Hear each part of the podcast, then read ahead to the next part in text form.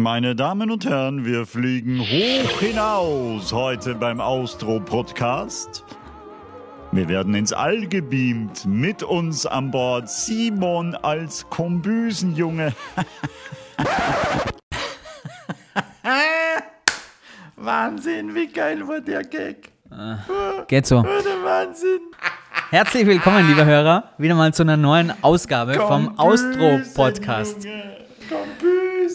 Der Wolfgang hat auch in dieser Ausgabe wieder einen tollen Anfang kreiert und äh, belächelt sich jetzt selber für diesen unglaublichen Gag. Ich bin der Simon Äh, Moment, und das Moment ist der einmal. Wolfgang. Moment mal, das heißt Kennung, ja? Und Okay, Entschuldigung. äh, Anfang, äh, den Anfang. Anfang. Warum dieser Weltraumflair am Anfang deiner Kennung? Naja, weil, weil das heute auch schon immer ein bisschen auf das Thema hinweist, weißt Das ist Ah, so quasi okay. ein, ein, ein Catcher für das, was kommt. Und wenn man das hört, weiß man, okay, uh, es geht hoch hinaus, es geht hoch hinaus. Liebe Hörer, Äh, Du darfst mitfahren als Kombü. Komm, Wiesenjunge. Liebe Hörer, jetzt zurücklehnen, sich ähm, es ein bisschen gemütlich machen an einem, ja, vielleicht trüben Herbstabend, ja, und einfach mal ein bisschen das Gehirn ausschalten und sich ein bisschen unseren Geschichten hingeben. Denn wir sind sehr, sehr stolz, dass wir in dieser Folge wieder einen großartigen Menschen für uns verpflichten konnten, der sich ein bisschen für uns Zeit genommen hat. So inmitten seines äh, trubeligen Arbeitstages, der bestimmt wieder sehr, sehr stressig war. Dennoch hat er sich ein bisschen Zeit für uns genommen und wir haben so viele Fragen an ihn. Er ist dieses Jahr 60 Jahre geworden und er war wieder in den Schlagzeilen und da kam es mir auch in den Sinn, Mensch, den würde ich gerne mal interviewen, mit ihm würde ich gerne mal sprechen, weil er damals 1991 ganz groß auf der Kronenzeitungstitelseite war und mit seinem Abenteuer uns alle bewegt und beschäftigt hat. Ich glaube, du hast wieder ein paar Zeilen vorbereitet und ich musste dich nicht lange davon überzeugen, ihn einzuladen, richtig? Ja, ich, ich, muss nur, ich habe noch eine kleine Verbesserung. Und zwar, es muss kein trüber Herbsttag sein. Ja. Es kann ein, auch ein sonniger Herbsttag sein. Aber in allem anderen hast du absolut recht. Und es war auch nicht nur die Kronenzeitung, ich glaube, es war jede Zeitung auf der ganzen Welt. Nach den Sternen greifen und trotzdem mit den Füßen am Boden bleiben. Das ist ein toller Spruch auf der Homepage unseres heutigen Gastes. Er war 1991 als bis jetzt einziger Österreicher im All, hat dadurch die Geburt seiner Tochter verpasst, aber nicht nur das. Zum Beispiel auch die Heirat von Elizabeth Taylor mit äh, dem Bauarbeiter Larry Fortensky. Und wir werden ihn ganz äh, äh, sicherlich gleich fragen, was ihn härter getroffen hat. Herzlich willkommen im Austro-Podcast, Franz Wiebeck. Vielen Dank, freue mich, dass ich da sein kann. Wie geht's Ihnen? Äh, mir geht's gut. Mir geht's eigentlich gut. Kann mich nicht beschweren. Äh, ja, es sind herausfordernde Zeiten momentan. Äh, aktuell mit, diesen, mit dieser Corona-Pandemie äh, stellt für viele eine Herausforderung dar. Aber ich nehme es eigentlich, äh, ich sage mal, den Umständen entsprechend und äh, versuche das Beste daraus zu machen. Bevor wir jetzt in die Vergangenheit reisen, äh, Sie sind äh, jetzt äh, der Chef einer Riesenfirma. Sind Sie ein guter Chef? Das kann ich schwer beantworten. Da müssen Sie meine Mitarbeiterinnen und Mitarbeiter fragen, wie die mich als Chef sehen. Ich bemühe mich halt, äh, ein guter Chef zu sein. Können Mitarbeiter immer zu Ihnen kommen, wenn irgendwas ist? Weiß ich nicht, in der Früh mal ein Patschen beim Auto oder so? Jederzeit, jederzeit. Äh, Ich bin auch äh, in solchen Situationen äh, gern hilfsbereit, handwerklich durchaus äh, lege ich Hand an. Also ich habe nicht zwei Linke, äh, sondern bin auch zu Hause handwerklich aktiv. Meine Frau bewundert mich immer, weil sie sich dadurch viel Ärger mit, mit Professionisten spart, die man anrufen muss, wenn irgendwas tropft oder rinnt oder nicht funktioniert. Äh, Also für solche Sachen bin ich gut zu gebrauchen. Naja, wenn, wenn Sie es nicht können, wer sonst? Sie waren schließlich im Weltall, da muss man quasi alles kennen. Ne? Ja, da ist, da ist vielleicht geschickt, wenn man nicht zwei Linke hat. Da haben Sie schon recht. Wir dürfen an dieser Stelle auch alles Gute nachträglich zum Geburtstag wünschen. 60. Geburtstag, wie wurde der verbracht und wie wurde der zelebriert? Danke vielmals. Der, der wurde äh, zunächst einmal im kleinen Kreis in der Familie äh, gefeiert, in der engsten Familie, äh, weil hier unser ältester Sohn äh, äh, eine Woche oder keine ganze Woche vorher Vater geworden ist. Das heißt, wir sind Große, also meine Frau und ich sind Großeltern geworden. Und an dem Tag, wo, wir, wo ich Geburtstag habe, sind wir äh, sozusagen zum Enkelkind gefahren und haben das das erste Mal live gesehen. Äh, also es war ein kleiner, kleiner Kreis und war sehr, sehr nett. Und dann, ein paar Tage später, äh, habe ich eine Geburtstagsfeier organisiert. Äh, eine Feier für, für Freunde, äh, Studienzeit, äh, also Personen, die mir wichtig waren äh, im Laufe meines Lebens. Äh, die habe ich eingeladen. Aufgrund von Corona konnten vor allem die Ausländer nicht kommen. Das heißt, es war eine bisschen reduzierte Gesellschaft. Äh, aber wir haben eine tolle Feier gehabt, trotz der Einschränkungen, die es durch Corona gegeben hat. Äh, war gute Stimmung und, und ich glaube, es haben die Gäste alle sehr genossen. Wenn Sie auf 60 Jahre Franz Fieberg zurückschauen, ist das Kapitel Weltall wahrscheinlich das herausragendste oder gibt es da andere Kapitel, wo Sie sagen, Mensch, also das schlagt das um allemal? Naja, äh, das, das, man muss halt aufpassen, was man da äh, mit was vergleicht. Äh, natürlich, das Kapitel Weltraum ist ein, ein extrem wichtiges und entscheidendes gewesen, aber ich glaube, genauso wichtig und, und noch wichtiger oder entscheidender war zum Beispiel, dass ich meine Frau getroffen habe.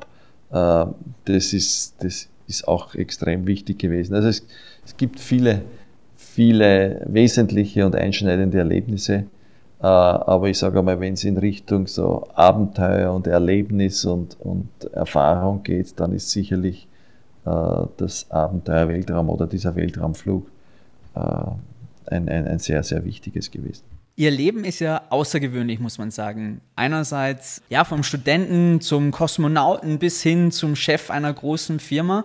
Wie würden Sie denn selber so diesen Weg, war, war das immer alles so beabsichtigt, wie es gekommen ist am Ende oder ist das eine zum anderen kommen? So Let It Flow mäßig? Ja, es war vielmehr die zweite Variante zum Let It Flow.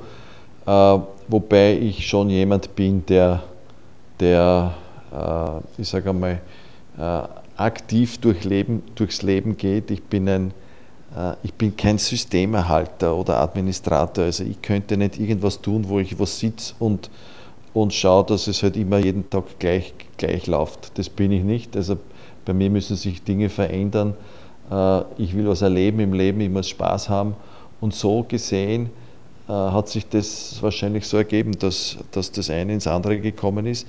Das Leben bietet immer tolle Möglichkeiten und ich glaube, es liegt an jedem Einzelnen, äh, dass man einfach diese Möglichkeiten, die sich jedem bieten, einfach wahrnimmt und am Schopf ergreift. War, war das bei Ihnen als Kind schon so? Haben Sie gewusst, als, als, als junger Bub äh, in der Volksschule, irgendwas Großartiges muss ich mal machen oder werde ich machen? Naja, ich war als, als, ich kann mich schon erinnern, im Kindergarten oder vor dem Kindergarten, da haben wir in Wien gewohnt, in so einem Gemeindebau, im vierten Stock, glaube ich, im dritten, vierten Stock.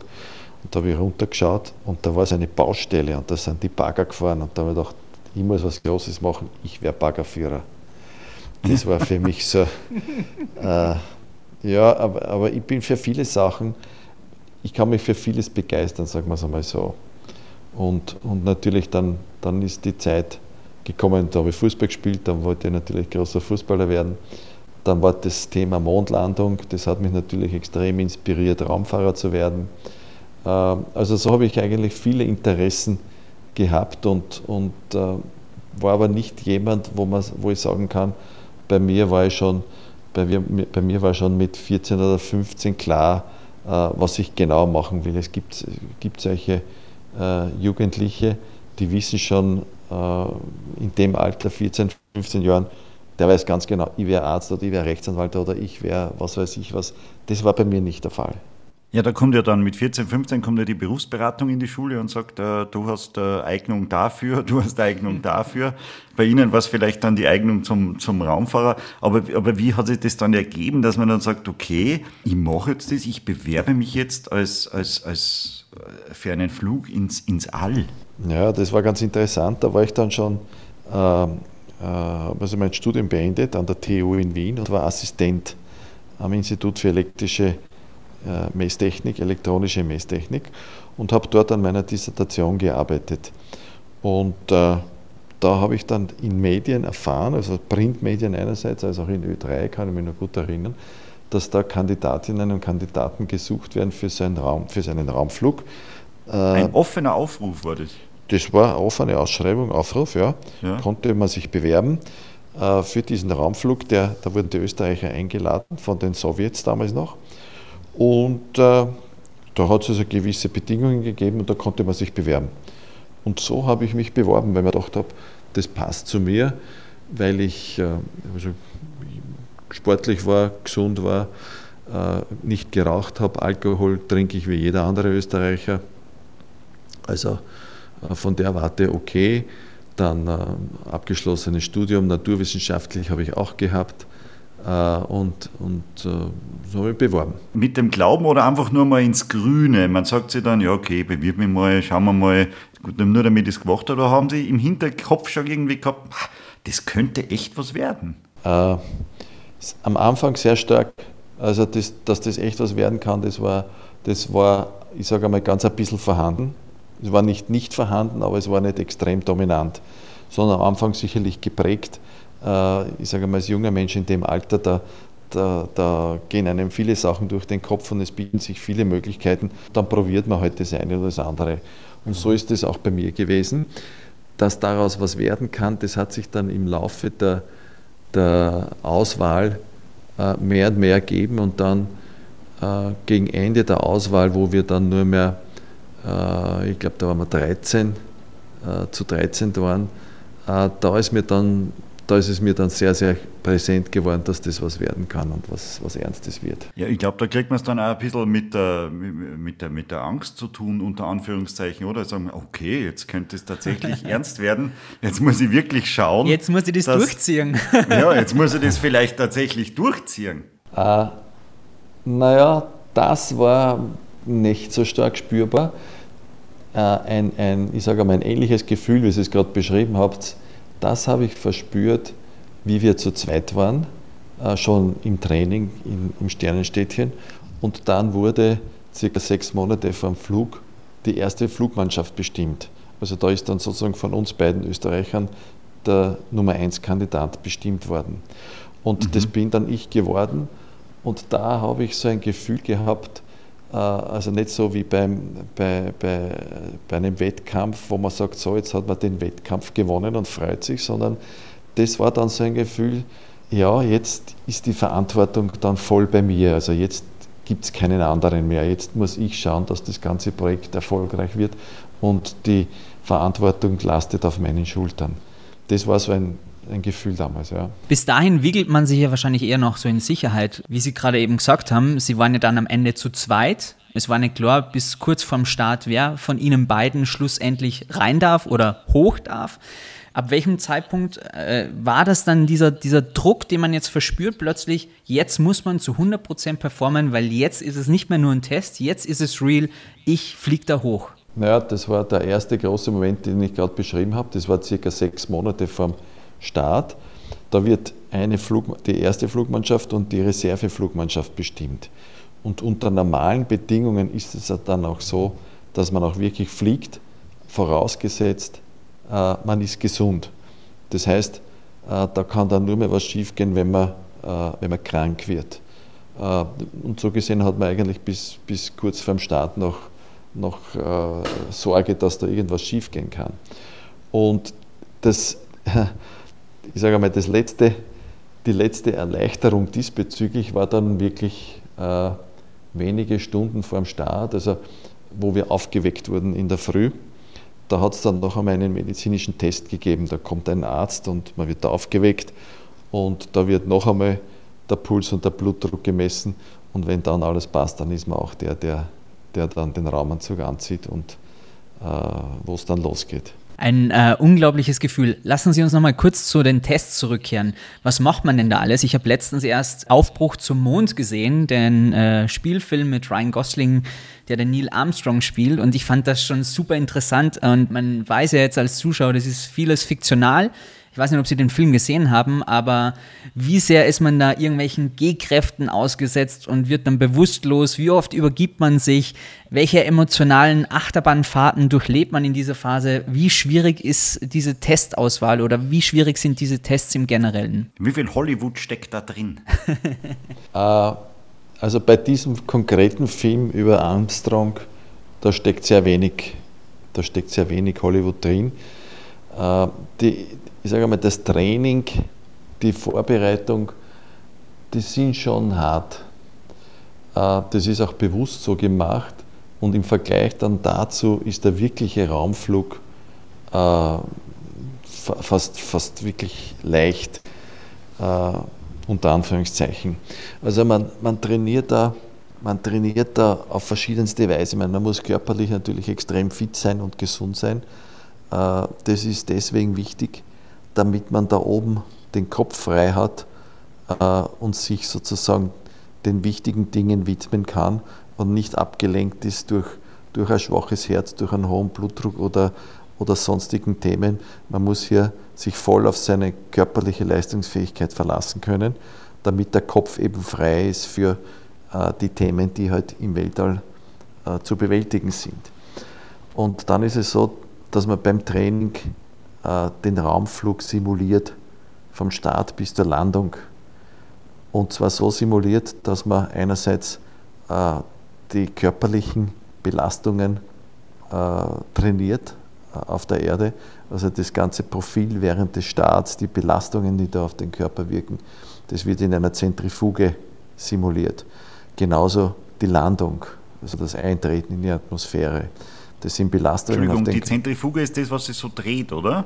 Ganz genau, das ist so wie. Ja, äh, was man beim James Bond einmal gesehen hat. Äh, genau, das, das Sie vom James Bond kennen, genau so ist es.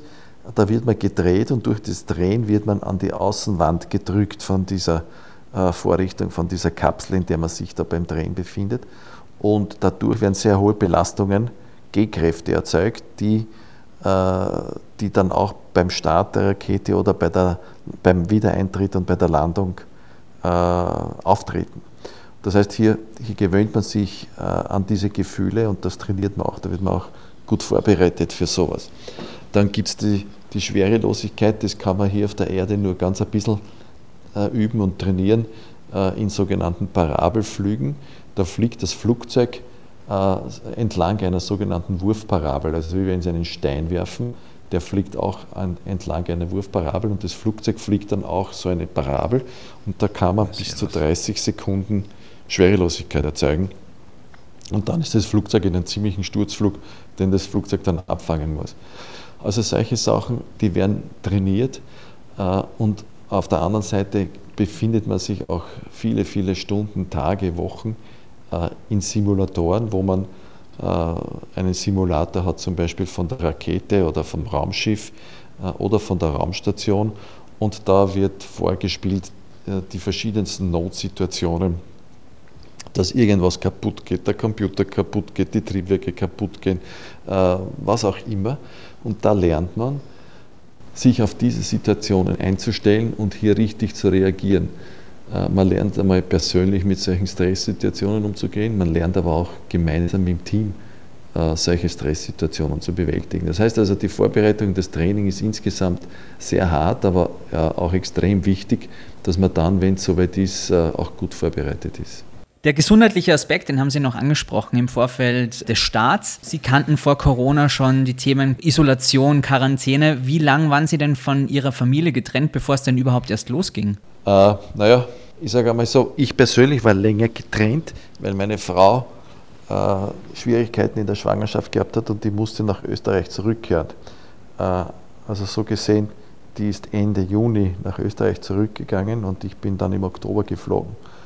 Aber ich sage, wenn ich jetzt, äh, wenn sie dabei sein hätte können, dann wären wir circa zwei Wochen vom Start, vor dem Start getrennt worden und ich hätte sie dann nach der Landung äh, wieder gesehen. Also äh, so gesehen war das wahrscheinlich insgesamt fünf Wochen oder sowas. Und im Laufe der Tests, also das mit Parabelflug und hier Zentrifuge und allem drum und dran, wie oft haben Sie sich ehrlicherweise übergeben in der Zeit? Oder ja. haben Sie sich gedacht, oh, heute schon wieder in die Zentrifuge, jetzt reicht es dann einmal? naja, äh, die Zentrifuge ist hier nicht das Schlimme.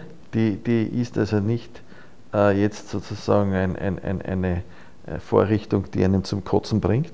Da gibt es was anderes. Da gibt es den sogenannten Drehsessel.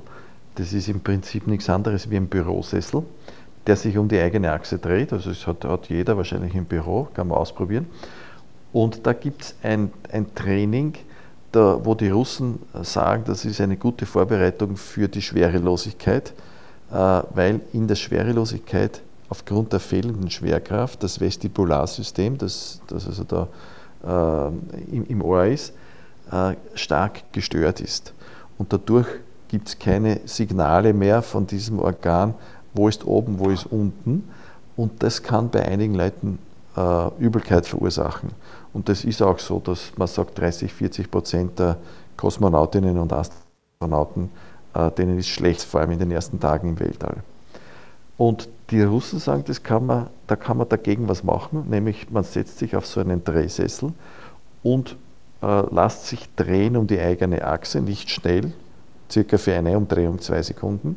Und währenddessen tut man ganz langsam den Kopf nach links und nach rechts neigen oder den ganzen Oberkörper nach vorne zum Knie, dass die, dass die Stirn auf die, aufs, aufs Knie kommt und wieder zurück.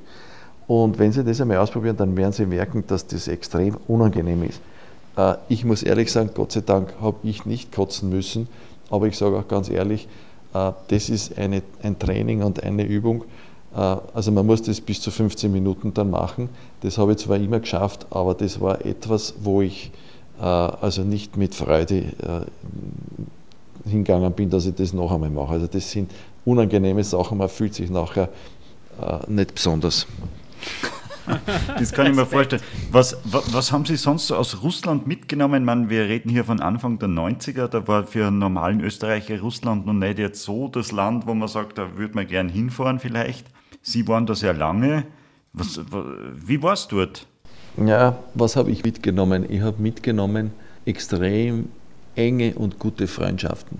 Und das war für mich äh, ein, ein, ein, wie soll ich sagen, ein Eye-Opener, am Anfang, die ersten Tage, wie wir dort waren, äh, habe ich glaubt, das halte ich nicht lange aus, weil äh, mhm. man hat da die Leute, es war tiefer Winter, man hat die Leute gesehen, alle mit, mit, mit, mit großen Pelzmützen und Hauben und eingemummt so wie mit bei Schals. Rocky 4.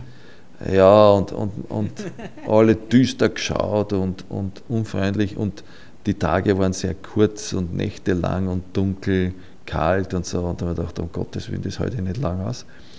Und die Russen sind halt ein Volk, die am Anfang ein bisschen zurückhaltend sind.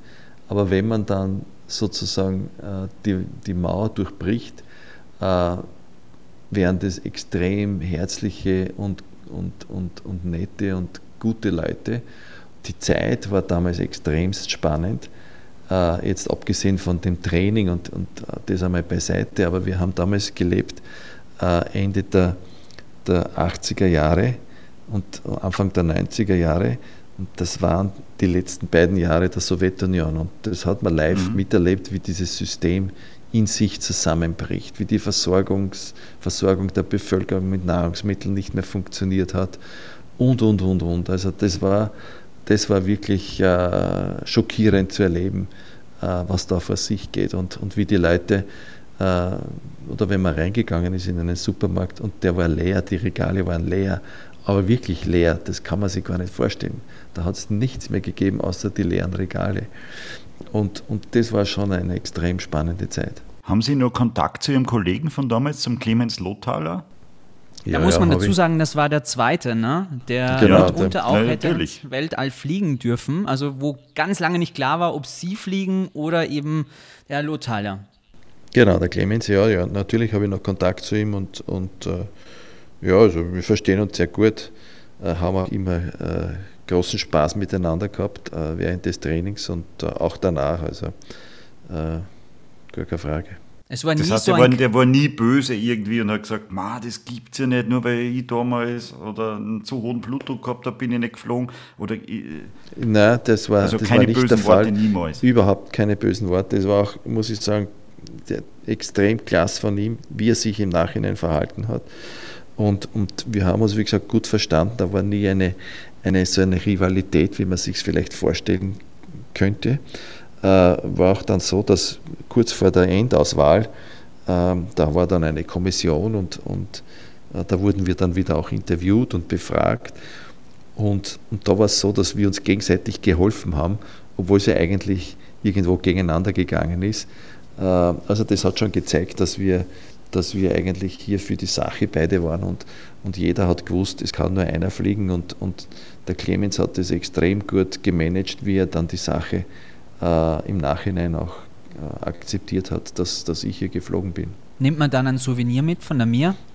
Als, als Dankeschön. So wie wenn ich aus dem Urlaub zurückkomme äh, und alleine im Urlaub war ohne meiner Freundin, dann nehme ich einmal was mit. Kann man in dem Fall was mitnehmen oder ihm, haben sie ihm warme Worte dann gegeben? Wie, wie, wie, baut man denn den dann auf? Weil man durchläuft so einen langen Prozess gemeinsam und plötzlich heißt es. Ah, du meinst für ihn was mitgenommen? Ja, ja, genau, für ihn. Bringt ja, er ja. was mit? Okay. Als, als, als ähm, Wiedergutmachung sozusagen. Äh, ja, habe ich mitgenommen.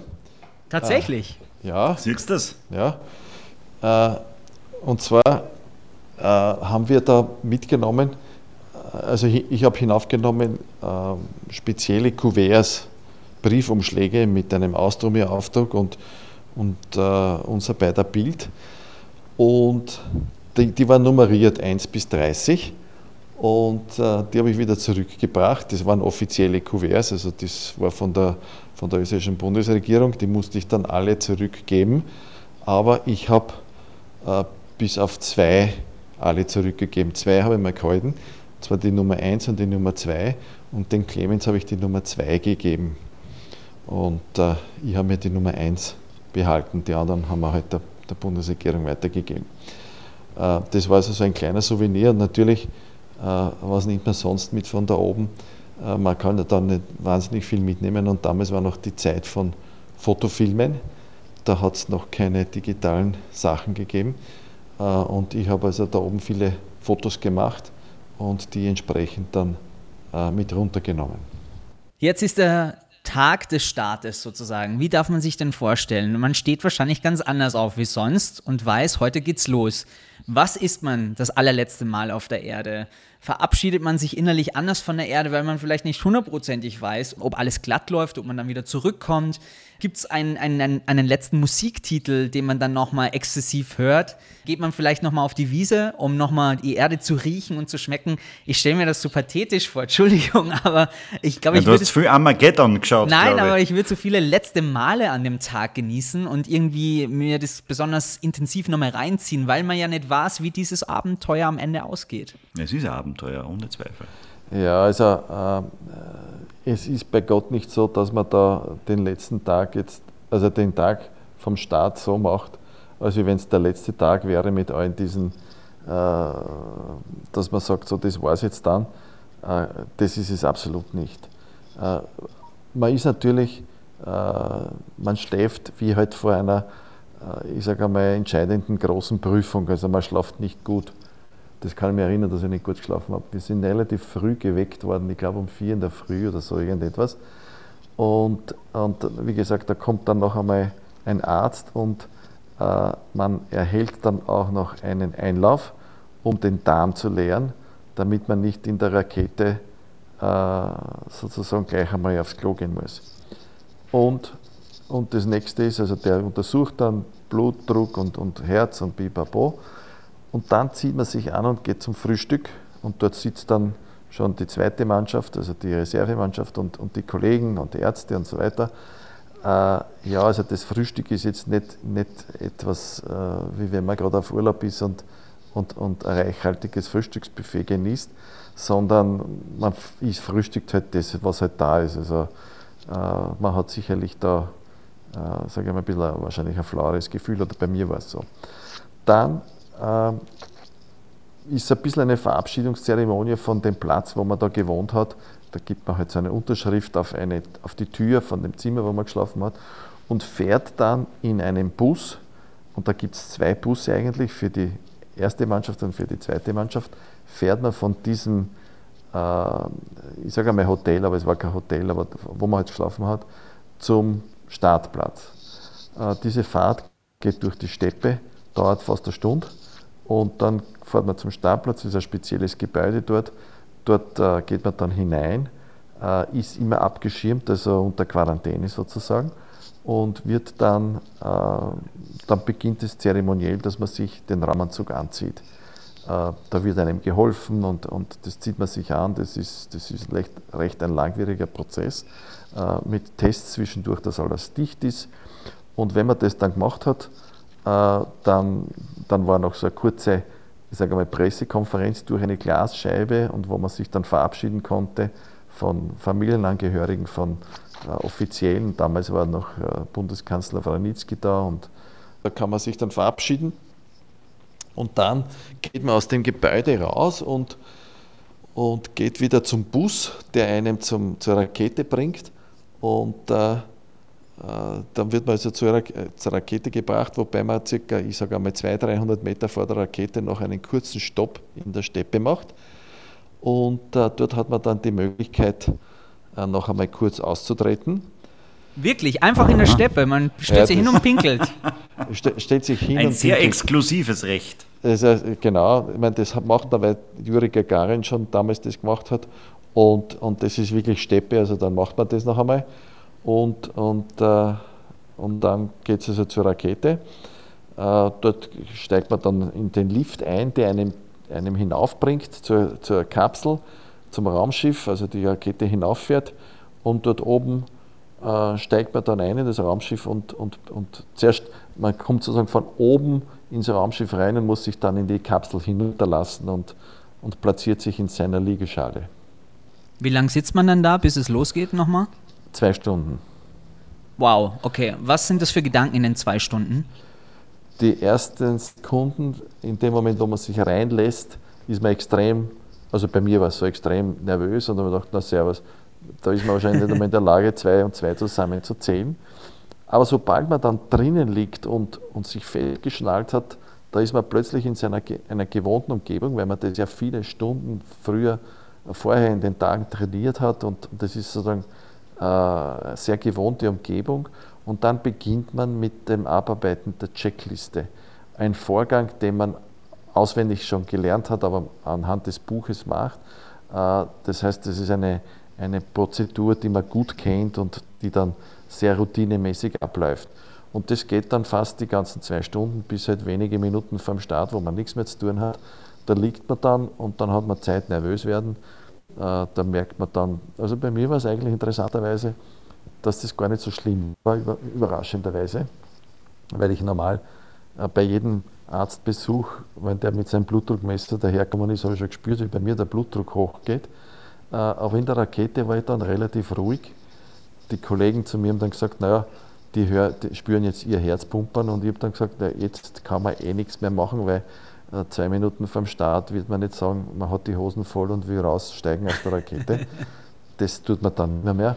Und dann, dann auf einmal hört man schon äh, sozusagen den Countdown, so zehn Sekunden, und dann wird immer erklärt, was passiert. Und dann zünden die Triebwerke und dann spürt man, wie es losgeht. Und wie fühlt sich das an? Das um, um wie viel stärker ist es als, als, als der Start mit einer 747? Wenn der Wolf ja, nach Amerika anderes, fliegt. Was anderes kenne ich nicht. Naja, es ist ganz ehrlich nicht so gravierend anders. Ein 747 ist vielleicht eher äh, ein schwerfälligeres Flugzeug, aber es gibt ja diese kleineren Flugzeuge, wenn die auf der Rollbahn Gas geben, da druckt es einen schon ein bisschen in, die, in, die, in den Sitz hinein. Oder wenn man mal mit einem Sportwagen von der Kreuzung wegfährt, also wir haben mal Gelegenheit gehabt mit seinem was war das, ein Audi R8 auf einer Rennstrecke äh, zu fahren und, und sozusagen voll weg zu beschleunigen. Äh, wenn da so, was hat der gehabt, glaube ich, 800 PS oder so irgendwas, da drückt es einem schon vergleichbar stark hinein. Das Thema ist halt äh, beim Flugzeug oder beim Audi, da ist man halt voll am Gas und das Flugzeug ist voll am Gas.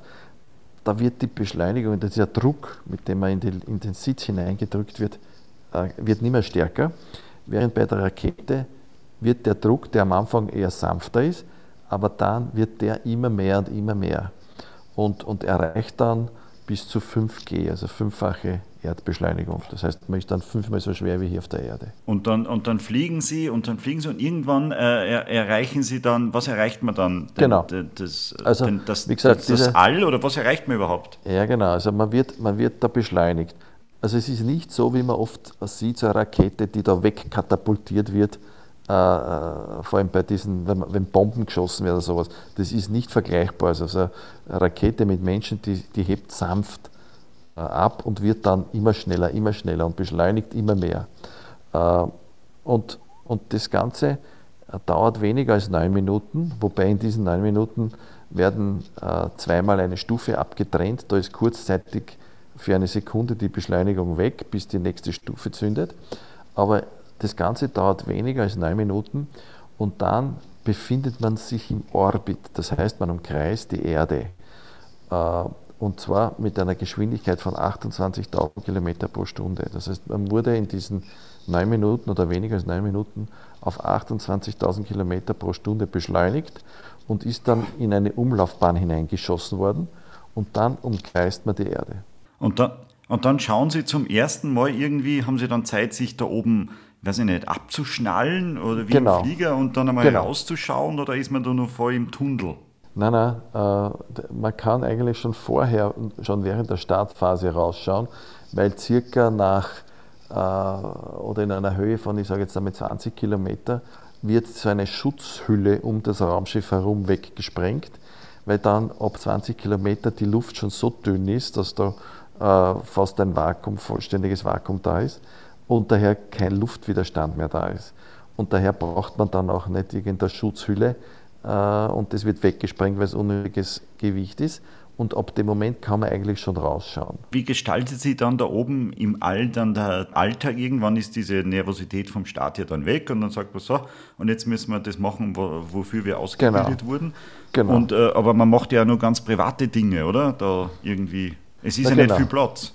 Ja, genau, so ist es. Also sobald man dann, und das spürt man, wenn man, wenn man sozusagen abgetrennt wird von der Rakete, das ist wie ein Fußtritt in den Hintern.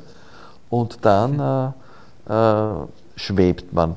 Und da, da gibt es natürlich, man kann sich nicht gleich losschnallen, da gibt es auch Prozeduren, muss man also äh, den Anweisungen folgen, aber im Prinzip ist es dann so, dass man sich losschnallt, dann zieht man sich den Raumanzug aus und zieht so eine Art Trainingsanzug an äh, und dann beginnt dort das Leben.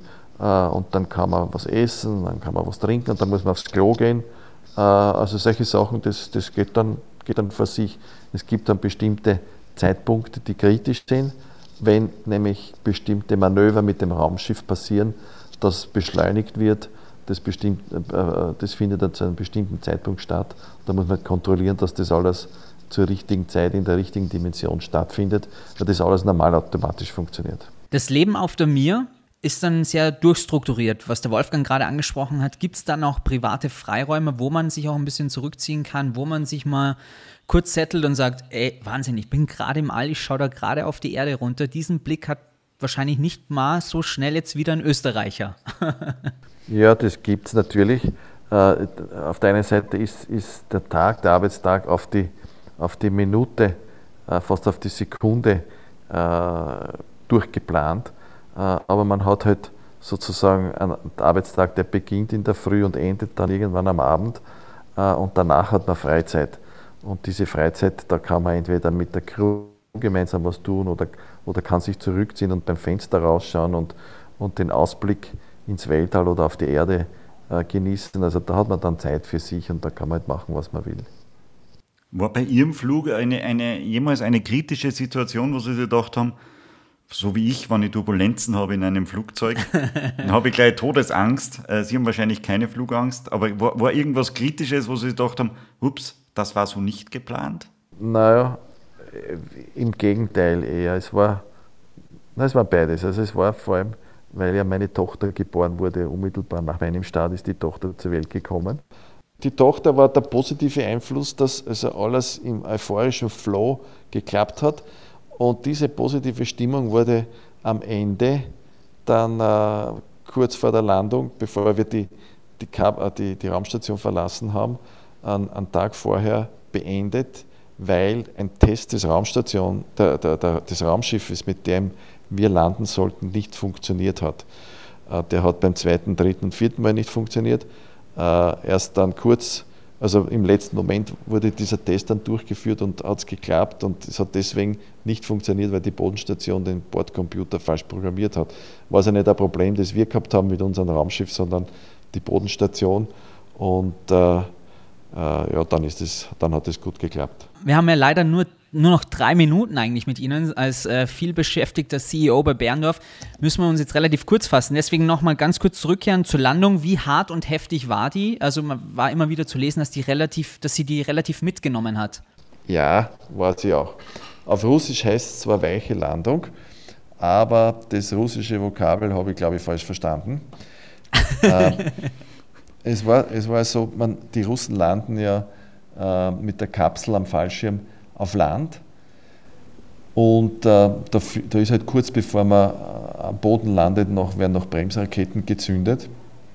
Aber es war bei uns leider so, dass wir auch starken Seitenwind gehabt haben, wodurch die, die Landung nicht wirklich eine, eine exakt senkrechte war, sondern äh, durch diesen Seitenwind, durch den starken, die Kapsel bei der Landung dann noch gekollert ist ein bisschen. Äh, aber der Aufprall und das Ganze, diese halbe Sekunde oder wie lange das gedauert hat oder Sekunde, das ist schon eine unangenehme Geschichte gewesen. Aber keine körperlichen Schäden davon getragen? Keine körperlichen Schäden davon getragen, Gott sei Dank. Das hat auch keiner, aber es ist schon ein enormer Aufprall und, und da ist man dann schon froh, wenn es vorbei ist und äh, sicher einen Boden unter sich hat. Was war das Erste, was Sie gemacht haben, wie, Sie da, wie da die Tür aufgeht und Sie steigen und haben wieder die Erde unter sich? Naja, gepullert. Äh, da waren einmal, da waren zwei interessante emotionale Momente. Das eine war, äh, ich habe, also die, Tour, die, die Luke wurde aufgemacht und dann habe ich sozusagen als, als zweiten da den Clemens, äh, den Clemens Lothaler gesehen. Habe mich natürlich sehr mhm. gefreut, dass der dort dabei war. Äh, und hinter ihm, und wir sind irgendwo in Kasachstan in der Wüste gelandet, und hinter ihm äh, habe ich schon gesehen, Journalisten mit Fernsehkameras und Fotoapparaten. Und dann habe ich mir gedacht, das gibt es ja da nicht. Äh, da mitten in der Wüste und, und wir kommen da runter, patsch, sind da schon Journalisten. Und da ist bei mir so ein, ein Wunsch gekommen, äh, so, so, wie wenn man mit der Schnellbahn fährt und, und, und hat irgendwie den Ausstieg versäumt und dann steigt man am nächsten Bahnhof aus und will gleich die nächste Schnellbahn wieder zurücknehmen. und immer da, ich will sofort wieder zum nächsten Startplatz und so schnell als möglich wieder hinauf äh, zur Raumstation fliegen. Und da ist mir aber dann bewusst geworden, das wird es jetzt für einige Zeit nicht spielen. Und, und das war ein bisschen so ein, äh, wie soll ich sagen, eine Frustration, ein bisschen so ein Tiefschlag war das, ein emotionaler. Herr Fieberg, Sie sind jetzt äh, 60. Würden Sie sich so einen Flug nochmal zutrauen? Ja, würde Zum Beispiel schon. mit einer Rakete vom Herrn Musk oder so? Äh, die, die, die, Rakete würde man vorher schon gut anschauen, äh, aber im Prinzip, im Prinzip traue ich mir das zu. Also ich bin, bin äh, äh, körperlich noch halbwegs fit, geistig noch fit, habe ein bisschen Gewicht zugelegt, das, das, das bringt man schnell wieder runter. Also im Prinzip ja, ja. Wenn man so wie Sie die Welt von außen gesehen hat, was ist denn Ihr Appell an uns alle, was unseren Planeten jetzt betrifft?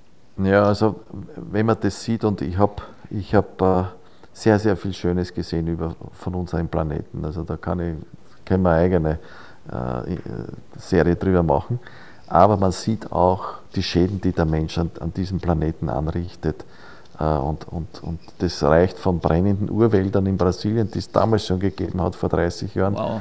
Äh, über verschmutzte Flüsse, die, äh, die da in Ozean oder in Bläugewässer hineinfließen, bis zu, zu was weiß ich zum Beispiel, für mich ist immer der Aralsee ein sehr prägnantes Beispiel das ich aus der Schule gekannt habe, den Aralsee als großen blauen Fleck in der Sowjetunion. In Wirklichkeit ist da vom Blau praktisch nichts mehr da. Das ist ein großer weißer Fleck, äh, weil das Wasser, das da hineinfließt, äh, vom Menschen abgezweigt wurde durch, durch Lecke Wasserleitungen, das Wasser irgendwo versickert und dann der Rest, der überbleibt für Bewässerung von Pflanzen verwendet wird, die in einem Wüsten- oder Steppengebiet nichts zu suchen haben und, und das Ökosystem dort kaputt ist, die Böden versalzen sind, vergiftet sind durch, durch landwirtschaftliche Überdüngung und diese Gifte werden äh, durch Winde quer durch die Landschaft geblasen und viele Leute äh, sozusagen vergiftet und, und sterben dran. Also das ist wirklich extrem und diese Sachen sieht man. Und da wird einem bewusst, dass man sich extrem einsetzen muss für die Erhaltung äh, unseres Planeten und, und das mach, machen auch die Astronauten und Kosmonauten bei mir genauso. Äh, das, da bin ich also sensibilisiert worden und seitdem äh, ist für mich das Thema Umweltschutz und Nachhaltigkeit ein ganz wesentliches im Leben. Herr, Herr Fieberg, ich weiß, Ihre, Ihre Zeit ist sehr knapp. Haben wir noch kurz Zeit für ein, eine Minute für ein kleines Entweder-Oder? Dann machen wir Entweder-Oder, ja. Wir machen mal schnell ein kleines Entweder-Oder. Äh, Star Wars oder Star Trek? Oh, beides. Moon River aus Frühstück bei Tiffany oder der Money Moon von Nick P? Äh, Moon River. Mondweckerl oder Schwarzbrot? Äh, Schwarzbrot. Ich weiß, ich spiele ein bisschen Tennis. Mondbälle oder Angriffsbälle beim Tennis? Angriffsbälle. Habe ich mir gedacht. Der Moonwalk oder der Walzer beim Tanz? Äh, der Walzer. Was ist Ihnen vertrauter, das Rezept für acht Schätze oder die acht Planeten? Äh, die, die acht Planeten. Rezept für acht Schätze. 38 Die acht Schätze genieße ich, ja. Ja, Entschuldige. Okay. 38.000 Kilometer zum Mond fliegen oder 380 mal 1000 Kilometer in den Urlaub fliegen? Äh, zum Mond fliegen. Was auch sonst. Ich bedanke mich sehr herzlich bei Ihnen. Herr danke tausend Dank ja. für das wunderbare Gespräch. Wir hätten noch so viele Fragen, aber Sie sind so viel beschäftigt und darum lassen wir Sie gerne weiterziehen. Wir danken trotzdem für die Zeit, die Sie uns geschenkt haben. Und nochmal vielen Dank für den Appell auch am Ende. Und es ist irgendwie äh, ja, tragisch, dass man das alles aus dem Weltall sehen kann. Und ich glaube, das ist auch ein Appell an uns alle, dass wir uns einfach mehr zusammenreißen sollten. Und danke, dass Sie Absolut. uns, danke, dass Sie mit uns diese Gedanken geteilt haben. Wir wünschen alles Liebe, alles Gute noch und wir drücken fest die Daumen für die nächsten 60 Jahre Franz Viehböck. Danke vielmals und ebenfalls alles Gute an euch. Wahnsinn, 30 Jahre ist es schon wieder her, dass der liebe Franz Viehböck im Weltall war, als einziger Österreicher. Und das ist ein Stempel, auf den kann man wirklich stolz sein. Mal schauen, ob das überhaupt jemals nochmal ein Österreicher schafft. Wolfgang, Naja, würdest dich du für glaub, so eine Selektion melden überhaupt? Na, na, nie, nie, nie, nie im Leben. So wie er uns das jetzt alles beschrieben hat und was da alles passiert und wie es rumpelt und donnert. Alter, ich habe Angst in einen, in, in, in einen Flieger nach Sardinien. Aber irgendwie. das, ist jetzt, das hat jetzt wirklich jetzt nichts mit, mit, mit Raumflug zu tun. Ich will nicht in einer Zentrifuge, ich will mir auf keinen Bürosessel drehen. Nein, dafür bin ich nicht gemacht. Diese Übung werde ich gleich nochmal ausprobieren. Und irgendwie mag ich den Rock'n'Roll-Gedanken, dass du ewig lang in Quarantäne bist und bei irgendwelchen Weltraumchecks die ganze Zeit bist, bis es dann endlich zum Start kommt. Und dann unmittelbar vom Start steigst aus dem Bus aus und pinkelst mitten da nochmal in die Prärie rein. Wie Ja, so ein das Cowboy. Das ist, das ist, das, das ist tatsächlich ganz groß und ich glaube, das sind Sachen, an die man sich ein Leben lang erinnert. Voll. Damals bin ich ausgestiegen aus dem Bus, der mit so Raketen gebracht hat und hab da nochmal richtig hinpullert. Ich finde es so schade. Ich wollte irgendwie nur länger mit ihm reden, aber natürlich als CEO von Berndorf hat man einfach viel zu tun. Aber umso größer die Ehre, dass er sich überhaupt für uns Zeit genommen hat. Auf jeden Fall. Voll schön. Vor allem, wenn man Menschen trifft, von denen man damals so begeistert war. Und ich war wirklich riesengroßer Fan und ich habe das in der Schule verfolgt und, und dann schaut man so hoch und denkt sich so, Mensch, da ist gerade irgendwo der Franz Viehböck unterwegs. Und jetzt hat man ihn so plötzlich im Ohr gehabt und kann ihnen so Fragen stellen. Er hat noch so viele Fragen mehr gehabt zum Beispiel und wir haben schon wieder meine erste Frage vergessen, aber dafür war einfach kein Platz. Mein Gott, na, die haben wir wieder vergessen. Ja, Ja, aber was werden die, jetzt stößt halt mir, vielleicht kann ich sie beantworten. Ich hätte gefragt, er war ja schon quasi im Weltall. Thema Sternzeichen, ich bin Krebs, wie schaut es nächstes Jahr aus für mich? Mal Gott sei Dank haben wir die vergessen, sonst wäre das Gespräch sehr kurz geworden. Wahrscheinlich nur 20 Sekunden. Liebe Hörer, ich hoffe, ähm, euch hat die Ausgabe des Austro-Podcasts wieder gefallen. Und äh, es war schön, dass ihr dabei wart. Auch du, lieber Wolfgang, du warst auch wieder famos. Äh, ich freue mich schon wieder, wenn wir uns wieder das nächste Mal hören mit einem außergewöhnlichen Gast. Ich bin mir sicher, da ist was in der Pipeline. Und bis dahin wünsche ich dir und liebe Hörer, euch natürlich auch eine schöne Zeit. Ja, danke. Jetzt bist du einmal freundlich. Schön.